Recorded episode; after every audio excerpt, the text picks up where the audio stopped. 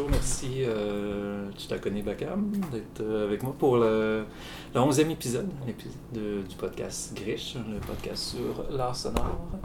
Et euh, donc, dans le fond, aujourd'hui, on, on parlait beaucoup de ce que tu as fait comme production pour personnel, autant en musique qu'au niveau du label, donc du label jeunesse cosmique. Mais avant, peut-être euh, parler de tes nouveautés, peut-être les, les projets qui s'en viennent. Donc, euh, j'ai entendu dire que peut-être vous seriez en, en Europe. Peut-être même vous allez être revenu du temps que Oui. cet Ben, épisode sorte. Ça dépend quand l'épisode va sortir, mais euh, oui, c'est ça. Ben, en fait, j'ai mon projet personnel qui est euh, Hazy Montagne Mystique. Ça, c'est plus mon, euh, mon projet solo euh, que je travaille depuis à peu près euh, peut-être 2013 que j'ai commencé à release sous, euh, sous ce nom-là. Mais sinon, avant, je faisais partie de de d'autres formations aussi. Mais euh, oui, on a un projet de- d'enregistrement, une session euh, à Amsterdam avec euh, mon projet qui s'appelle Starter, un projet que j'ai avec Rémi. Lui, son projet, c'est Velvet Glacier.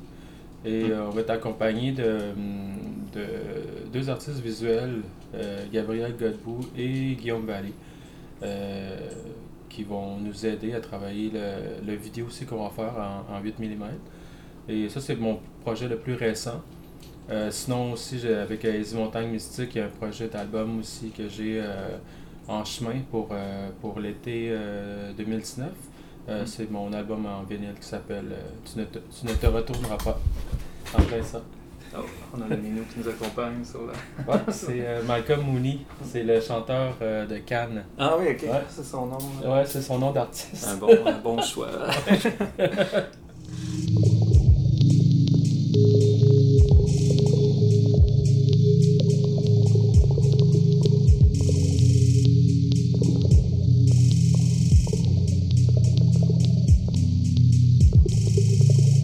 Le début commence vers une fin. Le, le souffle n'est plus, le souffle n'est plus, plus. Le souffle n'est plus, le souffle n'est plus. Tiens qu'à une seconde, alors pourquoi vivre de cet acte paranormal? J'attends alors. Je ne sais plus de ce qui est bien ou pas. Alors pourquoi vivre dans ce monde d'ignorance et d'ivresse pareil de graines de sel métaphorique La gravité, la gravité, la gravité me manque, me manque, me manque. Je traverse en fermant mes yeux. Sauter en bas pour voler plus loin. Comprendre sa vie, perdre la notion de A. Prendre courage pour abolir le noir. Être lent pour être transparent. Apporter la sensibilité sur une lumière. Déposer sur la nuque d'une beauté absolue. Sous les sommets qui gravitent la pensée, elle se perd comme à chaque seconde qui se crée. La poésie avale ses mots pour les lancer dans le ciel orageux. La brise sous les étoiles disparaissent pour laisser place et leur frémir le visage en larmes, chagrin de couleur de la folie désorientée. Plus jamais il n'y aura frémir le visage en larmes, le chagrin de couleur à un temps semblable. Juste des moments qui avancent pour faire frémir le visage, à frémir le visage en larmes, le chagrin de couleur en larmes, le chagrin de couleur qui se transforme en échappatoire, à frémir le visage en larmes, le chagrin de couleur de. Les esprits tourmentés. Le plus- Est-ce qu'il y a d'autres euh, nouveaux artistes qui sont parus sur euh, Jeunesse Cosmique Ben, dans la dernière année? que- Dans la dernière année, il y, a une- il y en a des, des- des nouveaux. euh, mais en fait, il y en a toujours eu. À chaque année, il y a toujours des nouveaux artistes. Puis il y a aussi des, des, euh, des artistes les plus anciens qui se greffent euh, à Jeunesse Cosmique. Euh, comme euh, en 2019, il va y avoir d'autres parutions aussi des artistes euh, euh, d'Europe et aussi euh, du Japon. Et par la suite, ben, c'est sûr qu'il y a toujours des, euh, des nouveaux projets qui, euh, qui sont avec nous, qu'on travaille aussi. Fait que ça s'arrête jamais en fait. Jeunesse cosmique, ça n'arrête pas. Fait c'est pour ça que ça, ça continue encore euh, et encore. Puis justement l'année prochaine, en 2020, ça va faire notre dixième anniversaire du label. Ah oui, c'est vrai, vous avez fait des shows de. Ben, à, à ce Noël dernier, c'était le dixième Krautmess. Vu que c'était décalé en 2009, euh, Jeunesse Cosmique, ça n'existait pas encore. Il y avait juste la soirée Krautmess qui, qui existait. Puis on n'avait pas encore fondé notre collectif. Puis ça s'est venu euh, justement avec ce- ce- cette soirée-là. Euh, L'idée de- d'en faire un collectif qui, qui allait s'appeler euh, Jeunesse Cosmique euh, plus tard. Ah, c'est super. Puis, euh, donc, c'est donc 2010, euh, Jeunesse Cosmique. Puis, peut-être si on revient donc, au tout début, donc, il y avait, il y avait Catherine Debar aussi qui était là à l'époque, puis d'autres d'autres musiciens, musiciennes. Puis, peut-être, c'était quoi tes inspirations dans le temps?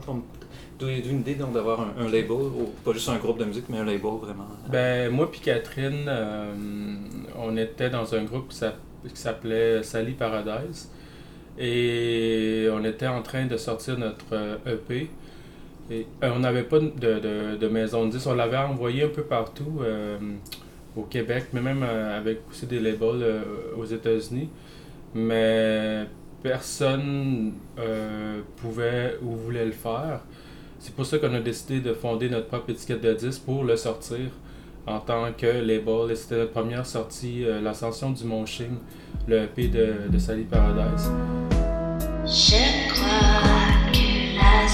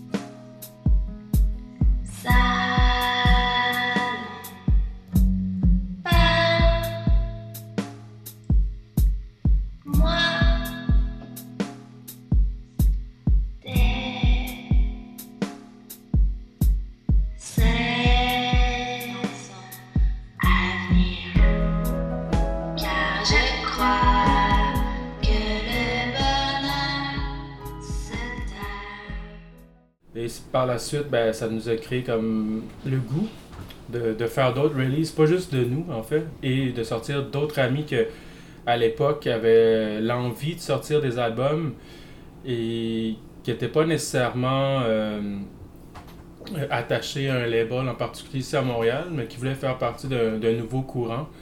C'est pour ça dans les débuts, on a sorti des artistes comme euh, Téléphone Maison, euh, Félix de l'Étoile, CG Boy, euh, qui vient des, des États-Unis, de Chicago. Euh, Il y avait aussi Samuel Boboni qui était en entrevue avec nous dans un autre épisode. Donc je pense que vous avez collaboré ensemble. Oui, pour, le, pour son premier album, Autorail, de son projet qui est Black Jeep. lui, c'était dans la deuxième vague parce qu'on a commencé à faire des, des vinyles.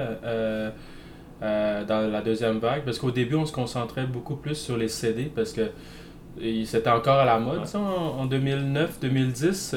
le CD était encore euh, prisé euh, par euh, les auditeurs, auditrices. Ouais. Puis aussi la, cassette, on faisait encore beaucoup de, cassettes à l'époque parce que c'était le, le, moyen encore le moins cher de, de produire de la musique sur support physique aussi. Hein. Ok. c'est cool. Mais tu sais, au début, c'est sûr qu'on était plus en formule de, de projet en groupe on, s'était moins, euh, disons, dispersé. Euh, c'est peut-être plus en 2012-2013 que, que le collectif a commencé à avoir des projets plus solo, comme euh, moi en tant que Hazy Montagne Mystique. Catherine, c'était Ilang Ilang. Samuel, Black Givre. Mm. Alexis a toujours été téléphone maison. Il y a eu Velvet Glacier, il y a eu Florida Boy, il y a eu Félix de l'Étoile. Euh, tout ça fait 10 ans, C'était les premiers, euh, si tu veux, des premières formations solo de, de du collectif, euh, issus de, de, groupes comme euh, Sally Paradise, entre autres, parce que c'était une formation principale. Fait à partir de ça, il y a plusieurs musiciens qui ont joué avec nous, dont Samuel au drum, moi, Chloé Snot au synthé, Catherine et Sébastien Trafalgar, qui qui, jouait du synthé, mais qui aujourd'hui produit euh, ses propres pédales et euh, effets boutiques.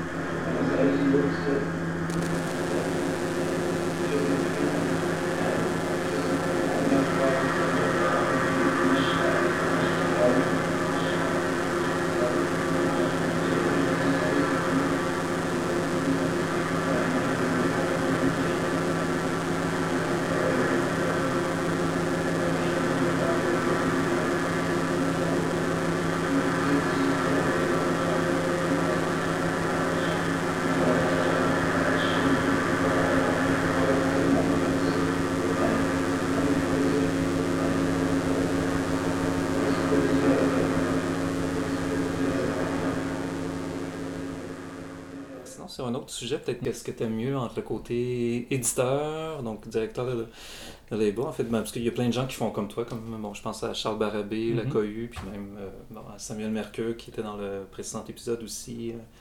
Donc, je sais pas si tu as, une préférence. Ben, c'est sûr que, que produire des gens, c'est euh, vraiment le fun pour euh, avancer euh, l'art qui est expérimental ici à Montréal. Sinon, il y a que peu de labels qui le fait euh, au Québec. C'est pour ça que moi, je trouve l'intérêt de le faire parce que ça, ça permet aux gens de, d'avoir un aperçu de qu'est-ce que c'est l'expérimental à Montréal en autant comme de l'installation sonore que, que de la performance. Et moi aussi, j'ai aussi une émission de radio à CISM qui s'appelle Jeunesse Cosmique.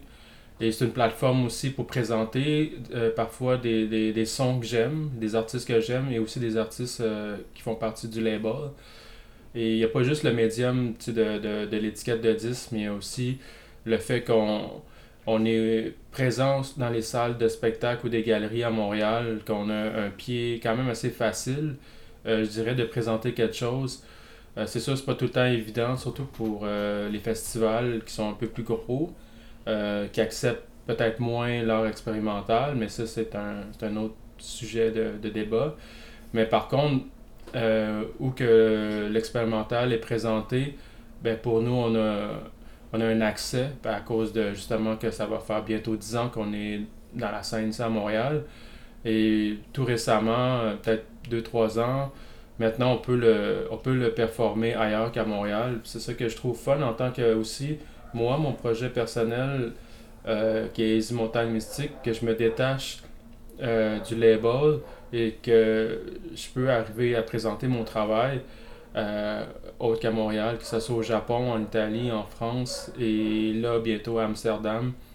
Euh, ça fait de moi que je me sépare un peu de, du label et que je sois capable de, de miser un peu sur, sur, sur une carrière euh, solo. Sur, Y a-tu d'autres labels qui prennent la relève là-bas, par exemple? Euh, Tu parles du Japon, y a- est-ce qu'il y a d'autres labels qui font la même chose que Ben, moi, j'ai j'ai eu la chance de rencontrer des labels qui ressemblent beaucoup à Jeunesse Cosmique, des micro-labels que, que, que j'appelle.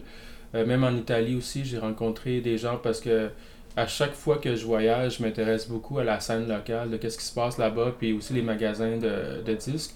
Et je vais les voir parce que moi, je suis curieux, puis je sais que en allant vers ces personnes-là, je vais découvrir la scène euh, qui est plus underground, DIY, euh, du, euh, du milieu.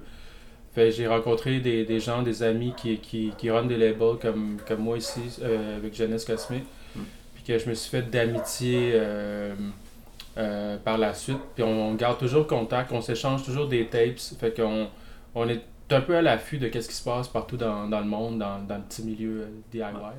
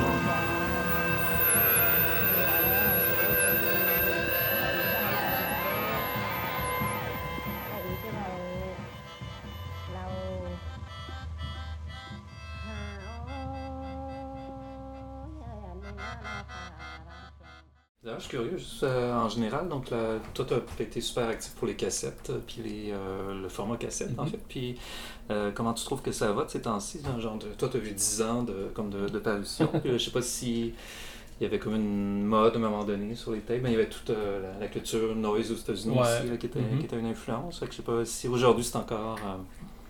Ben, aujourd'hui, c'est en 2019, euh, c'est sûr que c'est beaucoup plus dur de vendre quelque chose euh, sur un support. Euh, avant, quand, on commençait, le- la cassette était, était déjà très populaire.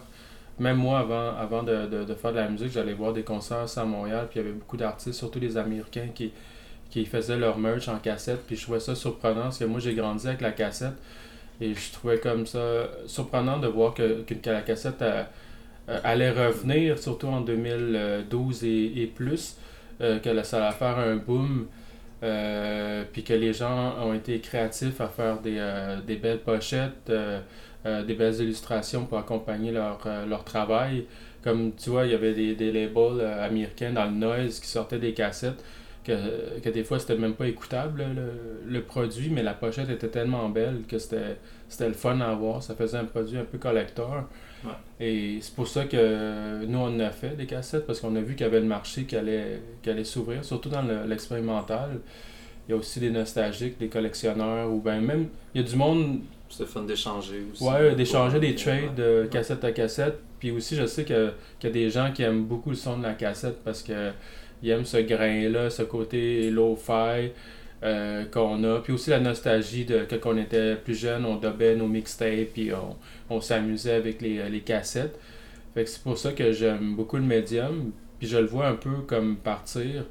Euh, je sais aussi que euh, le cost des, des cassettes est beaucoup plus cher que- qu'avant. Euh, si t'en fais comme par exemple comme nous qu'on en fait en général de 30 à 50, le cost est très cher. Faut t'en acheter une grosse batch pour, euh, pour avoir un, un prix quand même assez euh, équitable. Mais nous, on n'en fait pas assez pour avoir comme euh, du gros, des, des, des grosses cassettes, des grosses quantités de cassettes. Fait que nos, les prix aussi augmentent, euh, l'impression aussi augmente, ben, tout augmente, la vie augmente aussi. Fait que les cassettes d'avant qu'on vendait 5$, ben, faut les, les vendre environ à, à 7$ pour, euh, pour arriver à un petit profit puis euh, réinvestir sur, sur les autres albums de- du label. là. Puis il y a des labels comme Finery, par exemple, qui ont, je pense, ont disparu aussi complètement. Il y a comme Ouais. des gros labels, de, Ouais, des, ben, des, des tape labels. Ben, surtout ces genres de labels-là étaient très euh, sélectifs. Euh, c'est sûr qu'à un moment donné, c'est la mode quand tu as une musique expérimentale ou une telle sorte de musique, si les gens ont évolué, qui sont rendus ailleurs, c'est sûr que faut tu soit tu changes ton euh, ton concept, ta mentalité de, de je sais pas de gestionnaire de label, tu vois avec le, le, le feel.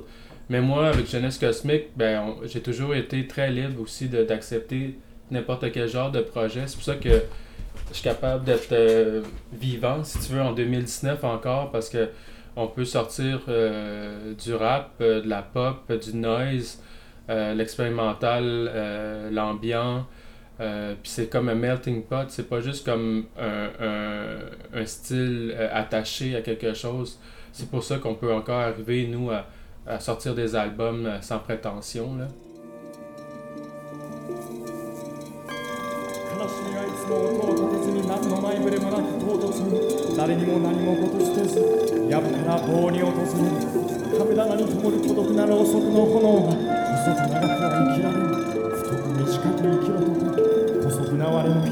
瞳に踊る猛録に覚えも悪く要領よくとはいきません猛録とした。脳の僕の心の洞窟に底はがとなくどこかよそよそしくそよぐいた。いけない知人の風に吹かれやけに不慣れな空を泳ぐ一塊の雲がどことなく頼りなさげに心もとなくもろくともるのを残るありった。けの余力で望むが涙で前が見えないほどに限られた命に先駆け有明の月の下で愛に盲目になり果てた我いまだにおふくろのむくろのぬくもり冷たく移ろいゆくのを諦めきれずにしなべて一人一人の心の中にあるとされる命の気づきを本当のことなど誰も何も知らぬ間に時を費やし悔しから無駄に使いすぎ去り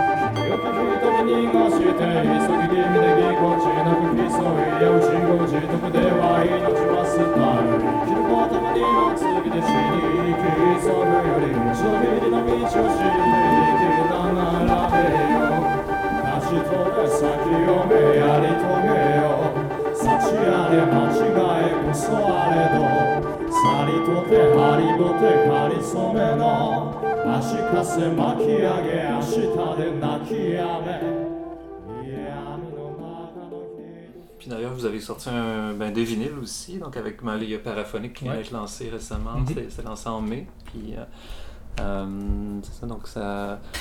Est-ce qu'il y a d'autres euh, parutions les- Est-ce que c'est euh, un événement unique, ça, donc lancer un, un Euh, vinyle, ben, ou ça va être. euh, Paraphonic, plus. c'est le, c'est le premier album en vinyle de 2019.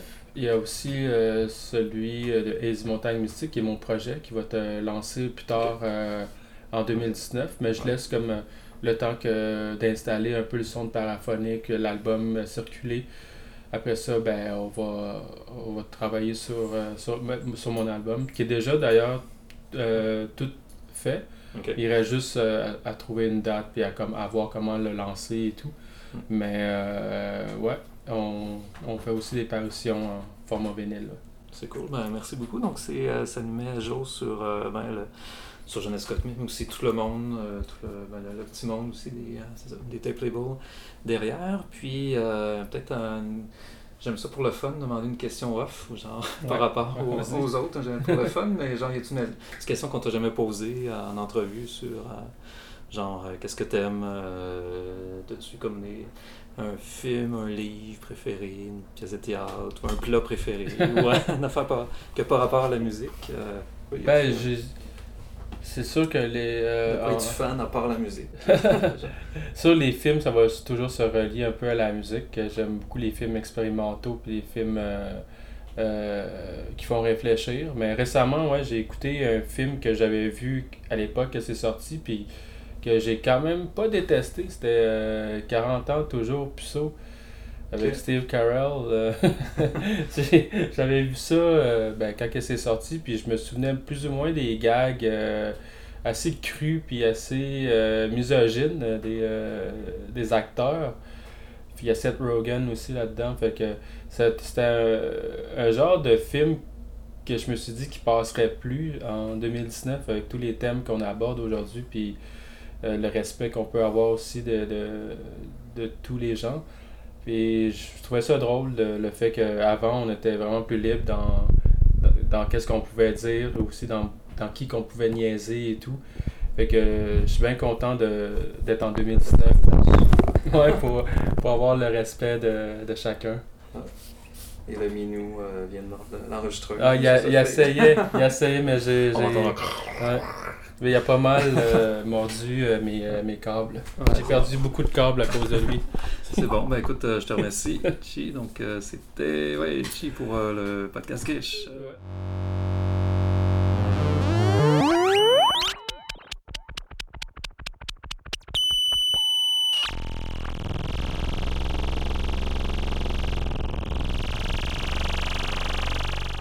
Pour tous les extraits de cette émission, consultez grish.org. Bonne écoute.